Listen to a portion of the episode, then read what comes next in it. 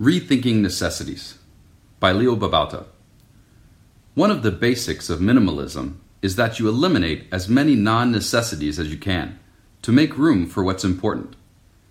If you don't need a ton of clothing, you get rid of much of it. If you don't need that new gadget, you don't buy it. Within reason, of course.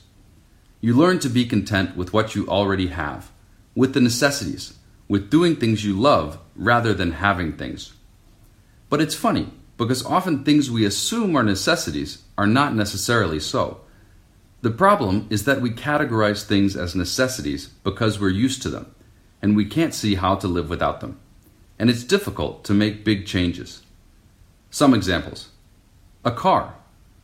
Cars are seen as necessities, but amazingly, people lived without them for quite a while before the 20th century. Even today, some people manage to go carless. And it's not impossible especially if you live in a place with a decent public transportation system. And there are car sharing options now in many cities, so you can use a car when you need it for much less than actually owning a car. It's possible to bike and walk most places and take public transit and shared cars everywhere else. Meat. Many people believe they can't live without steaks and burgers, and I was one of them. These days, I'm not only vegetarian, but mostly vegan. And it's not that hard to change if you do it slowly. It's also healthier and better for the environment. Meat and dairy animals are tremendously harmful to the environment and a huge waste of our natural resources. Lots of clothes.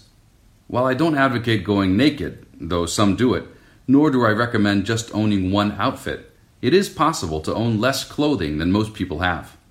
We don't need to constantly buy clothes to stay fashionable. We can buy quality, timeless clothing with colors and patterns chosen so that all our clothes go with each other. A big house. Have less stuff, you need less house. These are just a few examples. Think about all the things you consider necessities. Are they really? What's really needed beyond food, shelter, basic clothing, and loved ones?